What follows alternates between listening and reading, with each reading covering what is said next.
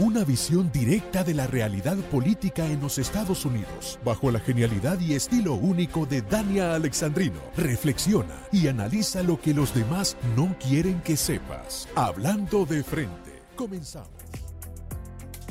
¿Qué tal? Buenas noches amigos.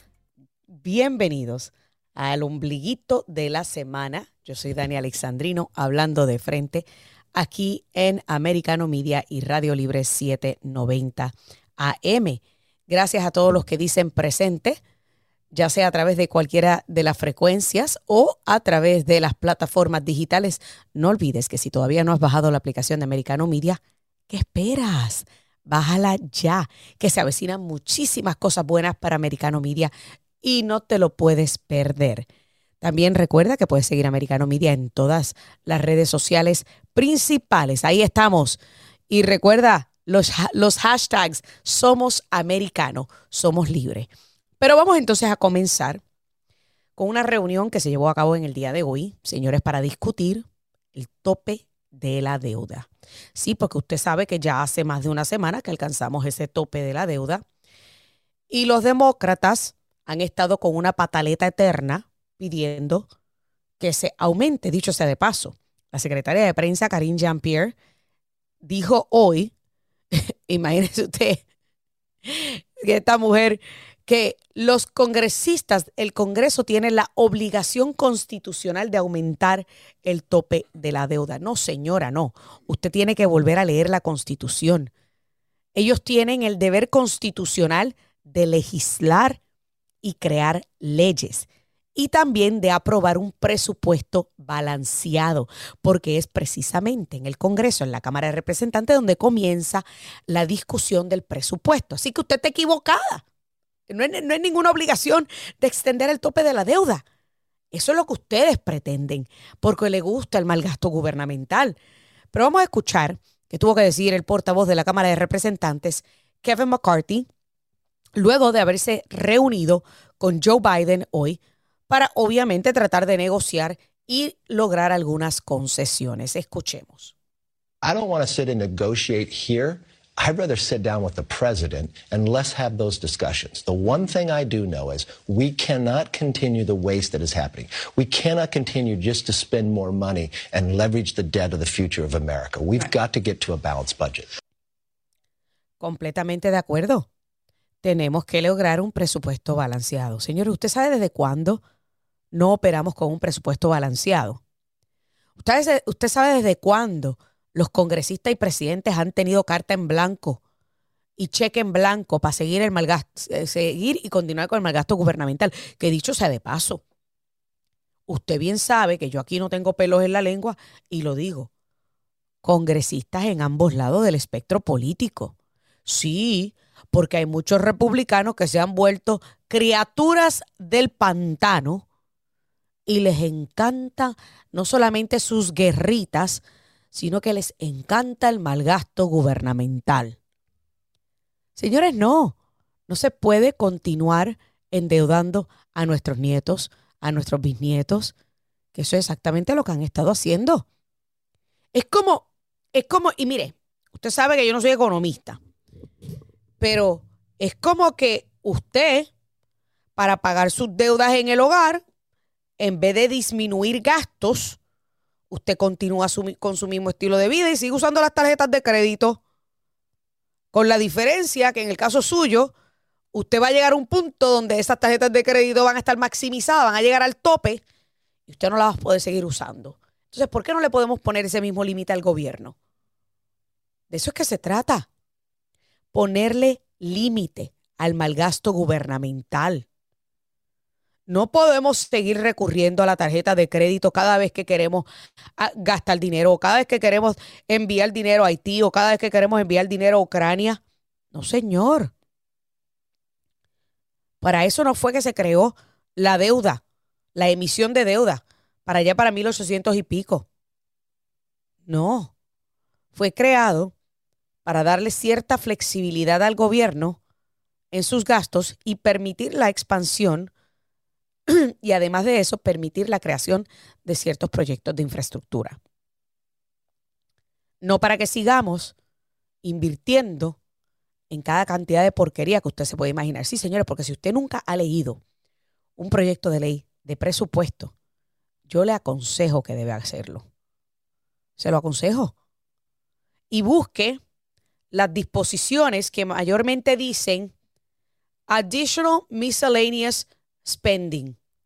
Sí, a veces lo ponen así, en miscellaneous spending, eh, additional spending eh, y, cualquier otro tema que parezca bonito, pero que no sé, que, que lo que le falta es que digan, vamos a votar este dinero. Esto es lo que vamos a usar para operar el gobierno y esto es lo que vamos a votar. Claro, eso es lo que falta que le pongan, pero ellos para venderlo más bonito ponen miscellaneous spending. Y ahí en el pasado, para que usted lo sepa, yo he visto, señores, escuche bien, dinero invertido, escuche, para investigar, para un estudio, para investigar los efectos de la cocaína en un codorniz o en un ave. No recuerdo si era el codorniz, es en un ave, en un ave. ¿Qué diablo me importa a mí los efectos de la cocaína en un ave? No importa. Todos sabemos el efecto de la cocaína en el humano, porque hemos visto a muchos morir de sobredosis. Es más, vamos a preguntarle a, vamos a, preguntarle a Hunter Biden. Así de sencillo. No tenemos que ir a, a, drogar a unos codornices para saber los efectos. Vamos a preguntarle a Hunter.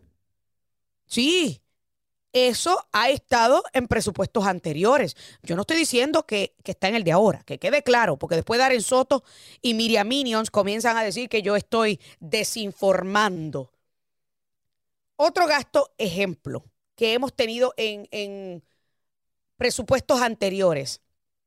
Más de un millón de dólares designado a la construcción y creación de centros para la comunidad LGBTQ. Ya usted sabe que esos centros después se van a convertir en centros de recaudación de fondos del Partido Demócrata. Otro dinero en estudiar la, cuánto dura. Esto, señores, es en serio. Esto fue hace años que yo vi esto en un proyecto de ley y yo no podía creerlo. ¿Cuánto dura el orgasmo en un cerdo? Yo quiero que alguien... ¿Cuál es la obsesión que tiene el bendito Congreso con la droga y el sexo? Que alguien por favor me explique. Otro gasto era para crear como unos, unos hotelitos para las palomas. Ay, señores, que mire, que ahora mismo ni me acuerdo los detalles de eso porque fue tan absurdo. Es más, yo lo compartí en Twitter hace un par de semanas, este, donde precisamente habla, este, le contestaba al congresista Jim Jordan del malgasto gubernamental y le puse ahí una lista de malgastos gubernamentales que ha habido en presupuestos anteriores. Así que no, a mí no me interesa dedicarle un millón de dólares a ningún centro LGBTQ. A mí no me interesa dedicarle 800 mil dólares al estudio de la cocaína en aves. A mí no me interesa que se le envíe a Ucrania mil millones de dólares. No me interesa. Y estoy hablando en términos retóricos, Media Matters, o sea, no estoy hablando en números específicos para que lo sepa. Estoy hablando de manera genérica para que ustedes entiendan algunos de los gastos absurdos que se pueden encontrar en estos proyectos de ómnibus o presupuesto. Es ridículo. ¿Para qué necesitamos? Es más, este gasto de 87 mil nuevos empleados de agentes del IRS, es innecesario. ¿Para qué los quieren? ¿Para perseguir a la clase media? Porque a fin de cuentas eso es que van a perseguir. ¿Por qué no lo invertimos en 87 mil agentes de la patrulla, patrulla fronteriza? Para ponerle un candado de una vez y por todas a la frontera sur para detener este roto y esta filtración que tenemos que se nos está inundando el país. Ah, no, no, no, no, pero ahí no se puede invertir porque eso es racista. A la verdad que nos hemos convertido en una nación de imbéciles. Es hora ya de detener esta mentalidad paternalista que papá gobierno tiene que resolverlo todo. No, señor. Que se pongan los pantalones y de la misma manera que nosotros como ciudadanos americanos tenemos que tener un presupuesto de familia para no excedernos en los gastos debido a lo que generamos y ganamos trabajando, que el gobierno haga lo mismo. Olvídese de estar repartiendo a Raimundo y todo el mundo. Olvídese de estar invirtiendo en estudios estúpidos que repercuten en nada. Ya es hora que se comience a balancear el presupuesto y que se detenga el malgasto con la tarjeta de crédito. No me importa que se enojen los demócratas. Y si, y si tenemos que trancar el gobierno y que se tranque el bolo, que se tranque el bolo. Pero ya es hora de la irresponsabilidad fiscal. Porque a fin de cuentas después le pasan ese costo a ustedes. Mire la inflación cómo va. Mire la gasolina que ya mismo alcanza los 4 dólares otra vez. Así que es hora de que exijamos como ciudadanos americanos que pagamos los salarios de todos los, los políticos, exijamos responsabilidad fiscal. Hacemos una pausa y ya regresamos con más. She has a great resume when you look at it. Successful governor of South Carolina, very successful ambassador to the UN. She has gravitas. She doesn't make many errors. She's very disciplined. All that said, this is a big uphill climb for Nikki Haley because she already has her former boss, who already announced a couple of months ago, who has a, a core base that will never leave him, it seems. Then you have another governor in Ron DeSantis who is climbing in the polls and is getting more national recognition and is seen as a very formidable opponent to President Trump. Then you have Mike Pompeo, who also fills that foreign policy lane as a former Secretary of State. Then you have Mike Pence, the former vice president, and who knows who else runs. The question is, can she stand out from all those folks to get to the nomination? The good news for her is there's more than 350 days until the first votes are cast in Iowa. Bueno, ahí ustedes escucharon un análisis sobre el anuncio de Nikki Haley, que yo creo que yo hablé de esto hace la semana pasada con ustedes, la ex embajadora de las Naciones Unidas por parte de Trump, que oficialmente anuncia su candidatura a la presidencia de los Estados Unidos por el Partido Republicano. Sin embargo, ese anuncio oficial no llegará hasta el 15 de febrero. Pero usted escuchó eh, a quien estaba hablando ahora mismo las posibilidades que tiene Nikki Haley. Bueno, posibilidades tiene todo el que se cree que las tiene. Vamos a empezar por esa premisa. Pero cuán reales sean esas posibilidades, pues hay que ver. Para abundar un poquito más de esto y obviamente hablar de la reunión de Kevin McCarthy con Joe Biden, me acompaña el comentarista político Alberto Esperón. Alberto, buenas noches, bienvenido Dani Alexandrino hablando de frente. Buenas, Dania, y a toda la audiencia de Americano Media, ¿cómo están? Saludos. Muy bien, ¿y tú? Ah, eh, trabajando duro como siempre. eso es bueno, eso es bueno. Bueno, vamos a empezar con Nikki Haley, ya que escuchamos ese audio. Nos esperábamos este anuncio de una posible, de una candidatura presidencial, ya ni siquiera es posible, de una candidatura presidencial. ¿Qué probabilidades tiene Nikki Haley? Bueno, la realidad es que, ¿verdad? Como tú dijiste, toda persona tiene probabilidades, toda persona tiene el derecho, ¿verdad? Bajo nuestro sistema constitucional y, de república de, postularse, ¿no? Siempre y cuando pueda hacerlo.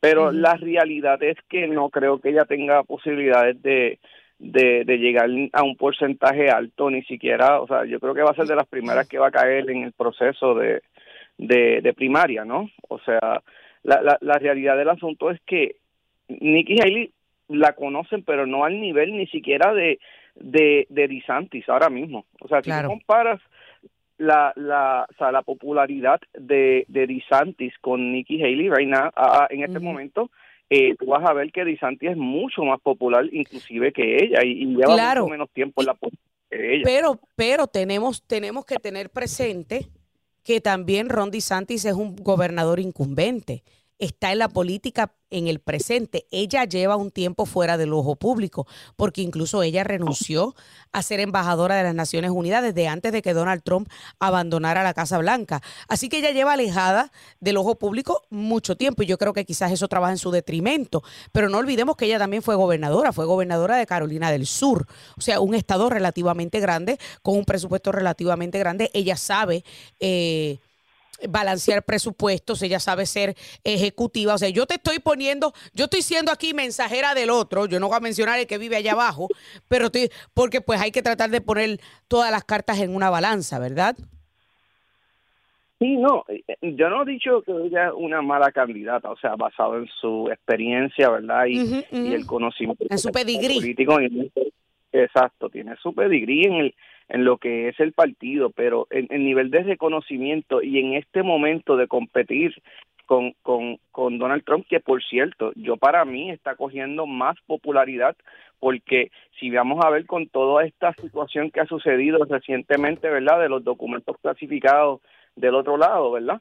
Eh, Se ve que, no es tanto lo que él hizo comparado con lo que se está haciendo del otro lado, ¿verdad? Si, si lo ponemos de esa manera. Entonces, yo creo que en este momento va a ser una, como dijo la persona que, que habló, el, el, audio que pusiste, eso va a ser bien cuesta arriba para ella, eh, lograr eh, eh, ganarse, ¿verdad? E, ese lado de que ya Donald Trump tiene, o sea, como, como candidato. Su ex jefe, poder enfrentarse a su ex jefe. Eh, ok, y, yo creo que, y yo creo que tienes un punto válido, yo creo que ahí lo más difícil va a ser poder derrotar la popularidad que tiene su ex jefe y poder convencer particularmente a los que continúan apoyando a Donald Trump de que ella es, viene de su administración y pudiese ser una mejor candidata de él, que es lo que ella había dicho en una entrevista con uh, Brett Bayer, que ella pensaba que el partido necesitaba una cara fresca, una cara joven, ya basta de estos viejos ochentosos y que ella pudiese ser esa candidata. Quizás si no estuviera un Donald Trump, quizás ella tiene razón y pudiese ser esa candidata, pero lo dudo. Pero vamos a pasar rápidamente, antes que se nos acabe el tiempo, Alberto, a la reunión entre Kevin McCarthy y Joe Biden. Fue una reunión que se llevó a cabo tarde, eh, esta tarde, eh, y pues fue la primera de lo que supongo serán varias en unas posibles negociaciones para eh, extender el tope de la deuda o llegar a un presupuesto balanceado. ¿Tu opinión al respecto? Bueno, la, la, reunión para mí no, no, no trajo ningún resultado, ¿no? O sea, vimos que lo que se hizo fue tratar de establecer los puntos de, de ambos lados y se quedó con una continuación, ¿no? De, de conversación para mañana o otro día. Eh, yo, en realidad, yo veo que los republicanos están bien, eh, eh, bien posicionados para, para negociar correctamente, ¿verdad? Teniendo la Cámara de Representantes y, y entiendo, ¿verdad? Que, que muchos republicanos están preocupados por el gasto que se está haciendo, por la utilización de, de, de, o sea, de, dinero que no, no, no existe, ¿verdad? Y se está tomando de, de áreas que no se deben estar eh, tomando para, para cubrir estos gastos excesivos que tiene esta administración. Y creo que los republicanos están en una buena posición para, para tratar de, de ver si, si pueden discutir, ¿verdad?, cómo, cómo reducir esos gastos. Y, espero que esa sea la, ¿verdad? la, la posición de Kevin McCarthy y, y, y el Partido Republicano eh, moviéndonos hacia el frente. Y yo estoy de acuerdo contigo, de hecho, eso fue una de las concesiones que le hizo Kevin McCarthy al Freedom Caucus, que eh, prometía tratar de llegar a negociaciones para balancear el presupuesto. Lo veo bien difícil porque los últimos años no hemos tenido presupuestos balanceados eh, y con un gobierno compartido lo veo casi cuesta arriba tener ese presupuesto balanceado y a mí me parece que de alguna manera u otra se va a extender el tope de la deuda. Sin embargo, ¿cuánto? Eso yo creo que es lo que queda por verse, porque ya de hecho la secretaria de prensa de los Estados Unidos, Karine Jean-Pierre, dijo en una rueda de prensa, en la, en la rueda de prensa que siempre tiene con la prensa, valga la redundancia, que extender el tope de la deuda es la obligación congresional la, obligación constitucional del Congreso. ¿Qué, tú, ¿Qué te parece esas declaraciones? No, porque es que ellos, eso no son los chavos de ellos, no le importa, ¿verdad? Que, que... Gastar, ellos son expertos gastando el dinero a los demás. Tú me regalas chavo y yo los gasto, no hay problema. O sea, yo yo lo, yo lo extiendo todo lo posible, ¿no? Pero volviendo a lo serio, yo creo que eh, esto lo hemos hecho tantas y tantas veces ya que eh, el, nivel de, de, gasto es demasiado y, y, yo espero que se busquen soluciones reales y que eh, lo que está sucediendo verdad para todos la, la, América ahora mismo está sufriendo catastróficamente. Estamos empezando a ver verdad eh, las consecuencias de seguir imprimiendo y gastando dinero que no se tiene. Y yo creo que que aunque esa sea la posición de ella yo espero que el partido republicano esta vez no ceda y que seamos responsables eh, eh, en, en, en, balancear eh, ese ese budget y, que se hagan las cosas correctas, porque si no vamos a estar peor eh, en los próximos meses.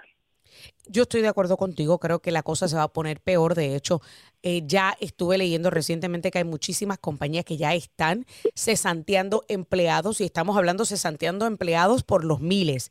Siete mil aquí, diez mil allá, dieciocho mil acá.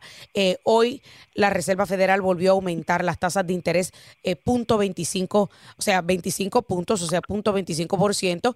O sea que estamos hablando que debido a este mal gasto gubernamental, debido a todo lo que, se ha, lo que se ha imprimido, debido a todo lo que se ha tomado prestado, el panorama fiscal y económico del país no luce bonito. No, y vemos que los precios del combustible están volviendo a aumentar y, y como vimos rápido empezaron a, culpar no al partido republicano porque como no quieren que él toque la reserva nacional más eh, eh esa de combustible nacional eh, eh, no tome más adicional de esa reserva pues, porque se pues, supone que eso es para emergencia. Pero pero que tú crees esa, era la manera que estaba bajando los precios pues ahora como llegaron los republicanos y no lo dejan pues entonces ahora es culpa de los republicanos el aumento de la gasolina verdad ya no es culpa de los rusos hermana ¿Entiendes? Sí. Es, realmente increíble. La culpa bajo la administración de Biden es ajena, porque es de todo el mundo menos de quien realmente es. Hay que ver qué va a pasar, como tú bien dijiste. Yo sabía que hoy no iba a llegar a ninguna resolución en esta reunión. Hay que ver qué va a pasar en las reuniones subsiguientes, eh, sea cuando sea que ocurran. Alberto Esperón, comentarista político, muchísimas gracias por estar con nosotros aquí, Dani Alexandrino, hablando de frente. Y amigos, ustedes no se muevan que ahora vamos a, hacer una breve pausa, pero luego vamos a hablar de los documentos de Biden aquí en Dani Alexandrino hablando de frente a través de Americano y Radio Libre. Certainly, when Joe Biden went to Penn, Communist China paid millions of dollars to fund what he was doing.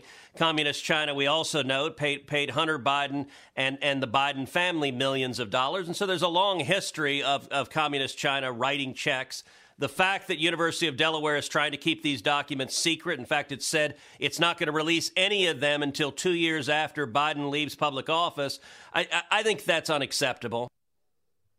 Bueno, ahí ustedes escuchaban al senador Ted Cruz hablando sobre los esfuerzos de varios miembros, miembros congresionales de obtener documentos que están eh, archivados en eh, la Universidad de Delaware documentos pertenecientes particularmente a la incumbencia de Biden como senador. Esto surgió luego de el descubrimiento de múltiples lotes de documentos clasificados en el garaje de, Joe Biden, en el cuartito al lado del garaje de la casa de Joe Biden, en el Penn Biden Center. Pues ya usted sabe, porque están bien, bien asegurados estaban esos documentos. Pero para hablarnos un poquito más de esto, y yo estoy segura que mi querido amigo Kenneth McClinton viene a, a defender a Biden, a defender, pero ustedes ya lo conocen. Él es ex secretario de Estado de Puerto Rico. También fue director de la campaña de Hillary Clinton en el 2008 en Puerto Rico. Kenneth McClinton, buenas noches, bienvenido. Gracias por estar nuevamente aquí, Dani Alexandrino, hablando de frente. Un placer y fue 2008 y 2016. Ah, también el 2016, perdón. Esa se me pasó, esa, discúlpame, discúlpame. Pero bueno, qué bueno tenerte en el programa. Quiero primero que todo tu reacción al, eh, al audio que acabamos de escuchar del senador Ted Cruz, en donde se busca eh, descubrir o desarchivar los documentos que están encerrados eh, en esta oficina allá en la Universidad de Delaware. Bueno, la, los abogados de, de Joe Biden, desde que se encontró el primer documento clasificado en su hogar, han autorizado, han dado instrucciones de que se eh, divulgue a las autoridades federales todos los documentos que él tiene para que se puedan sacar los documentos que puedan ser clasificados y devolverse inmediatamente. Eso contrasta obviamente con los cientos de documentos clasificados que se encontraron en Mar-a-Lago y que el presidente Trump no había querido eh, devolver voluntariamente y estaba hasta reclamando. Eh, eso, eso no es cierto, eso, eso no es cierto, discúlpame, eso no es cierto porque el presidente desde el 2000, 2021 estaba trabajando directamente con archivos nacionales para poder entregar los documentos que estaban solicitando. Archivos Nacionales le había incluso ordenado poner bajo llave los documentos que todavía permanecían en eh, Mar-a-Lago y ya el FBI había visitado en una ocasión anterior con el Departamento de Justicia Mar-a-Lago para obtener otro set de documentos. Así que eso no es cierto. El que estén diciendo la prensa que Donald Trump no estaba, no, no. eso no es cierto. El presidente Trump estuvo compartiendo, estuvo desde el principio colaborando con archivos nacionales para entregar documentos. Pero, pero vamos, vamos a, hablar claro. Porque... No, no, no, no, no, yo no, no, no me voy a, no, no me voy a despachar eso tan rápidamente. Claro que sí, pero si es que, es que, es que queda. Hubo casos, hubo casos judiciales requiriendo que Donald Trump hiciera accesible documentos y sus abogados estaban oponiéndose. Y de hecho, sus abogados eh, hicieron una declaración jurada de que ya se habían entregado todos los documentos clasificados y después aparecieron decenas de documentos adicionales. Así que le eh, emitieron a las autoridades federales. Kenneth, estaban colaborando, lo que pasa es que Merrick Garland, por tal de hacer un showcito, eh, de fuerza, obviamente emitió una orden de allanamiento cuando sabía claramente que la última vez que había estado el Departamento de Justicia en Maralago reuniéndose y buscando documentos y archivos nacionales había sido apenas dos meses antes, en junio. Y esa es la realidad y eso está documentado también. Lo que pasa es que ellos publican, ellos publican, ellos publican lo que quieren publicar. La prensa publica lo que quiere publicar. Ahora bien, vamos a hablar claro. Y la realidad del caso es que un presidente tiene poder para desclasificar el documento que le salga de los pantalones. Un vicepresidente no, y mucho menos un senador. ¿Cómo es posible que se han encontrado documentos de cuando Joe Biden era senador, de cuando era senador, entre sus pertenencias? Él no tenía ningún poder para desclasificar esos documentos. El presidente tiene el poder de siguiendo unos procedimientos establecidos por ley y por reglamento eh, proceder a declasificar documentos, pero no tiene que no, no se puede limitar a que en su mente diga, ay, me gustaría declasificar tal documento. Hay un procedimiento que hay que seguir, que es por escrito y que es por comunicaciones escritas, para tú poder empezar un proceso de gradual declasificación de un documento. Eh, pero no, y, y, Trump, y Trump que le da la gana y Trump y sus asesores, como por ejemplo Cash Patel, han dicho que esos documentos existen y que sí se emitió esa orden para desclasificar. Ahora, ¿cómo tú me explicas que un vicepresidente que no, tiene ese poder y mucho menos un senador tenía documentos clasificados? Cuando senadores, como el senador Rick Scott, aquí en, este programa. Ajá. Los abogados de Biden en ningún momento han reclamado que los documentos clasificados que ellos encontraron o que las autoridades federales encontraron cuando ellos los invitaron a que a que inspeccionaran, en ningún momento ellos están diciendo que esos documentos estaban declasificados. Y pero pero pero de que ni y, nadie y nadie pero pero eh, exacto ninguno de los dos puede desclasificar y esa es la diferencia lo acabas de decir ¿Qué hacían esos documentos clasificados en posesión de alguien que no tenía el poder para desclasificarlos? Se robó documentos que él no podía desclasificar y no podía tener. ¿Lo acabas de decir? Porque claro, sus abogados nunca dijeron... Trump, ah, ahora todos, todos lo hacen, todos lo hacen. Tenían, tenían, tenían, tenían documentos que no debían tener en su posesión todos. Claro, y nadie está este, nadie está discutiendo eso. la diferencia está que no podemos justificar a Biden de poder iniciar un proceso para declasificar documentos siguiendo un procedimiento establecido por ley y, y él y sus asesores como Cash Patel están en récord diciendo que lo han hecho. Y si dice que lo que lo hizo, tiene que probarlo. Lo hicieron. Cash Patel ha dado entrevistas públicas. ex asesor de Donald Trump ha dado entrevistas públicas diciendo que él está consciente de que esos documentos fueron desclasificados. Pero más allá de eso, estamos hablando del presidente que es el desclasificador, el ente desclasificador principal constitucional del país.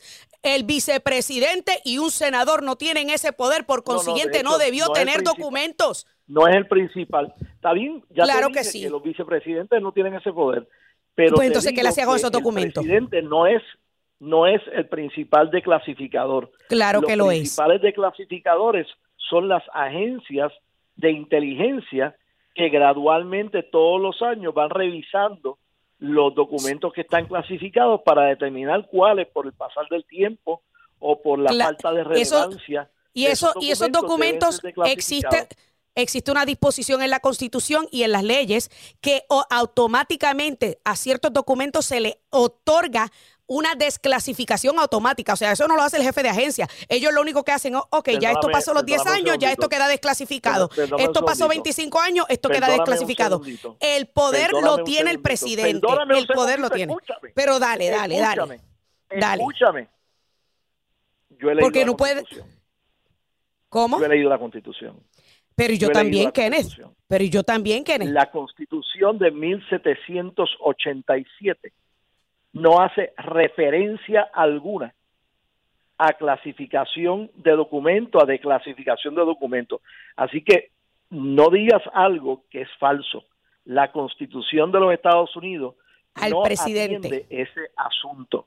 Al presidente, el presidente tiene un poder. Y, y, escucha esto, y escucha esto. Según no menciona poder alguno. Y pero, que eso es cierto. Pero, pero en la realidad, el presidential powers, el presidential powers for declassifying. declassifying. ¿Cuál presidential power? Búscalo, búscalo. El punto es, el punto es que la desclasificación de las agencias, pero Kenneth, la desclasificación de las agencias ocurre automáticamente. Te cogí en pifia no. cambiar el tema. no te estoy cambiando el tema. No te estoy cambiando. El presidente tiene poderes que, se le otorga constitucionalmente con órdenes ejecutivas. Puede ordenar desclasificación de poderes. La constitución le otorga el poder ejecutivo. Y con el poder ejecutivo puede desclasificar documentos. Hay leyes y reglamentos que han llenado vacíos que no están en la constitución porque cuando se redactó la constitución no existía la clasificación de documentos.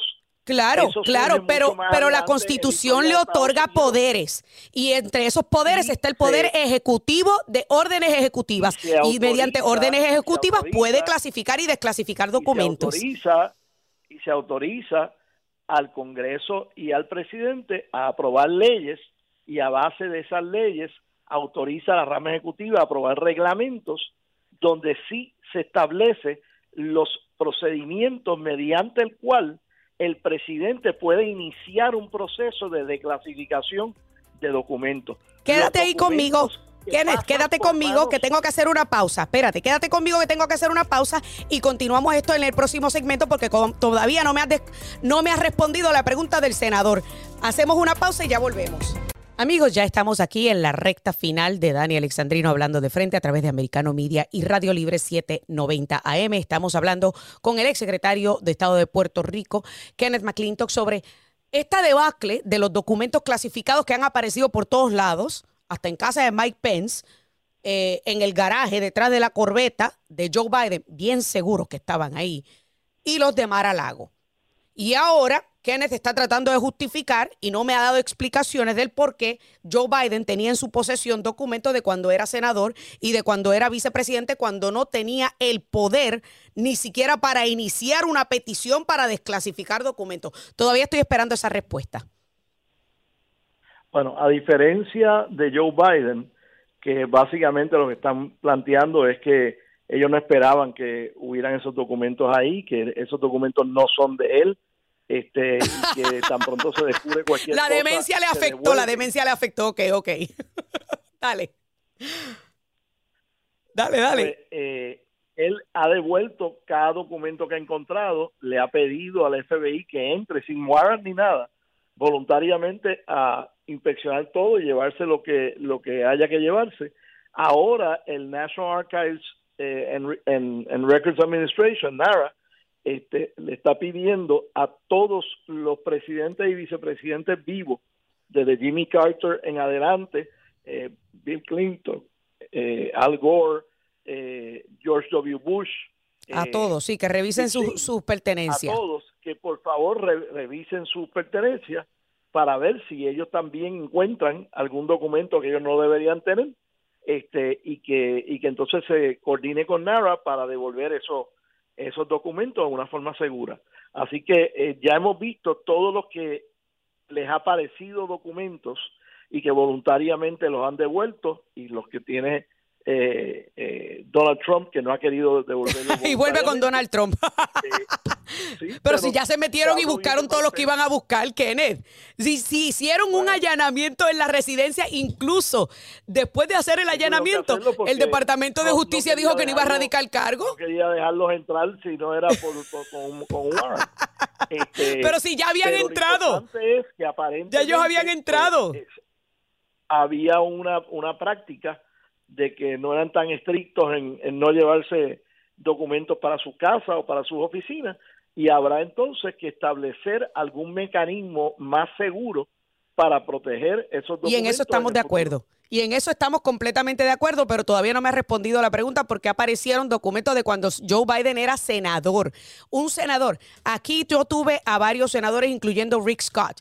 Y una de las cosas que Rick Scott dijo que a los senadores no se les permite remover documentos. A ellos los meten en un cuarto seguro y los, los cierran ahí y no les permiten ni siquiera sacar las anotaciones que hicieron de los documentos clasificados que están leyendo. O sea, ni siquiera sus anotaciones se las pueden llevar. ¿Qué hacían documentos de cuando Joe Biden era senador entre sus pertenencias? Sí, obviamente no puedes comparar a Rick Scott con el senador Joe Biden. Pero cómo no, si, si Rick Scott es senador, está en la misma posición que estuvo Joe Biden por treinta y pico de años. ¿Cómo no lo puedo comparar? Claro que lo puedo comparar. Eso, es lo que te estoy diciendo, que no puedes comparar a un senador que es casi freshman, que lo que lleva son cuatro años de experiencia en el Senado, con un senador que lleva más de 30 años de experiencia, que había sido chairman del Foreign Affairs Committee y todo eso.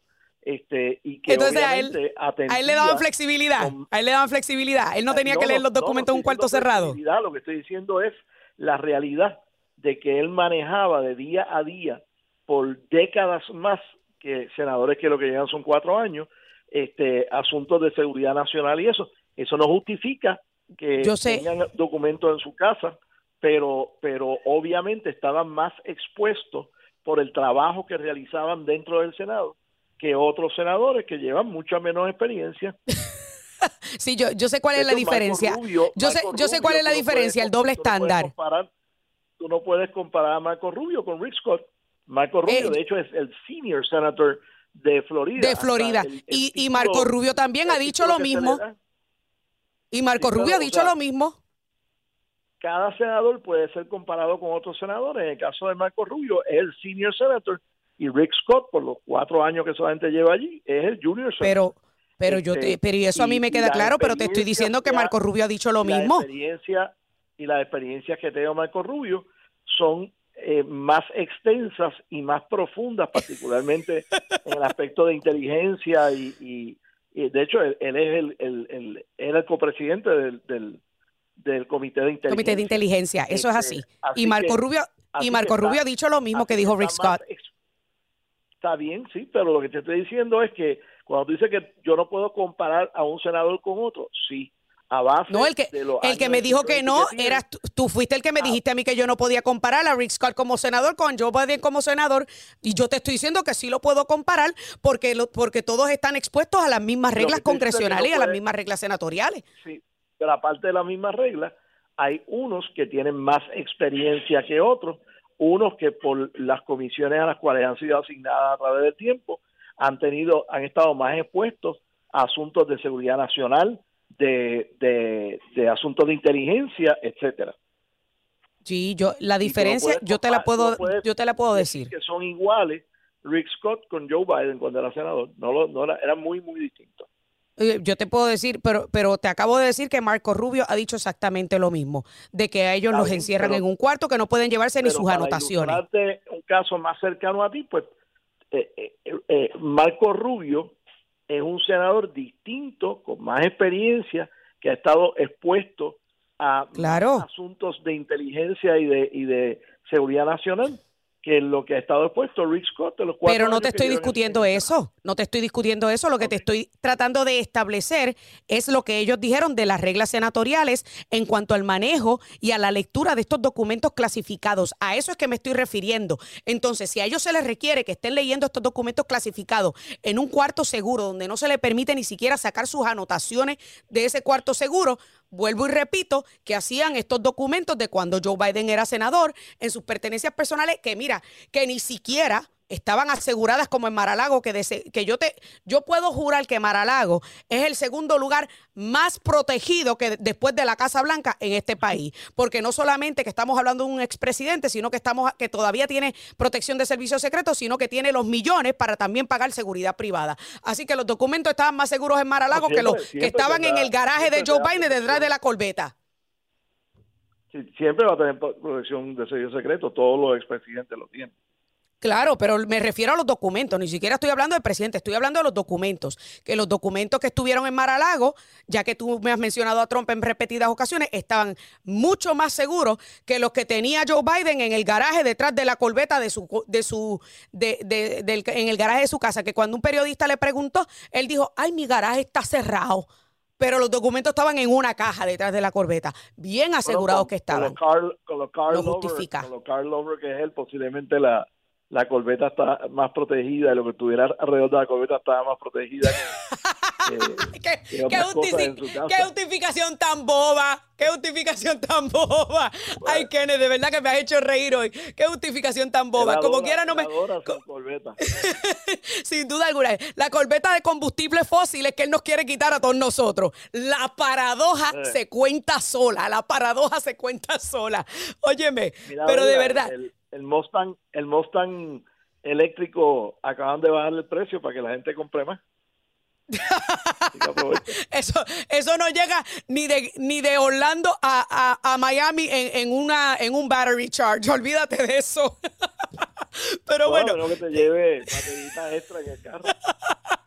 Olvídate de eso, vas a tener que parar 800 veces y el viaje a Miami, que, que dura cuatro horas de Orlando a, a, Miami, te va a terminar durando 24 horas. Se me acabó el tiempo, lamentablemente, Kenneth. Te quiero agradecer porque siempre me encanta tener estas discusiones contigo. Siempre es bueno eh, llevar a cabo estas discusiones. Así que hay que ver en qué repercute todo esto de todos estos documentos que están apareciendo por todas partes. Porque si hay algo que ambos tenemos en eh, este que con los que coincidimos es que hay que desarrollar un mejor proceso para proteger todos estos documentos. En eso estamos de acuerdo. Kenneth McClintock, que es secretario de Estado de Puerto Rico, muchas gracias por estar con nosotros esta noche. Muy buenas noches. Amigos, lamentablemente se nos acabó el tiempo en esta edición de Dani Alexandrino hablando de frente. Los espero nuevamente en otra edición. Mañana a la misma hora, con la misma fuerza y sin pelos en la lengua. Que Dios me los bendiga y hasta la próxima. This podcast is a part of the C-Suite Radio Network. For more top business podcasts, visit c-suiteradio.com.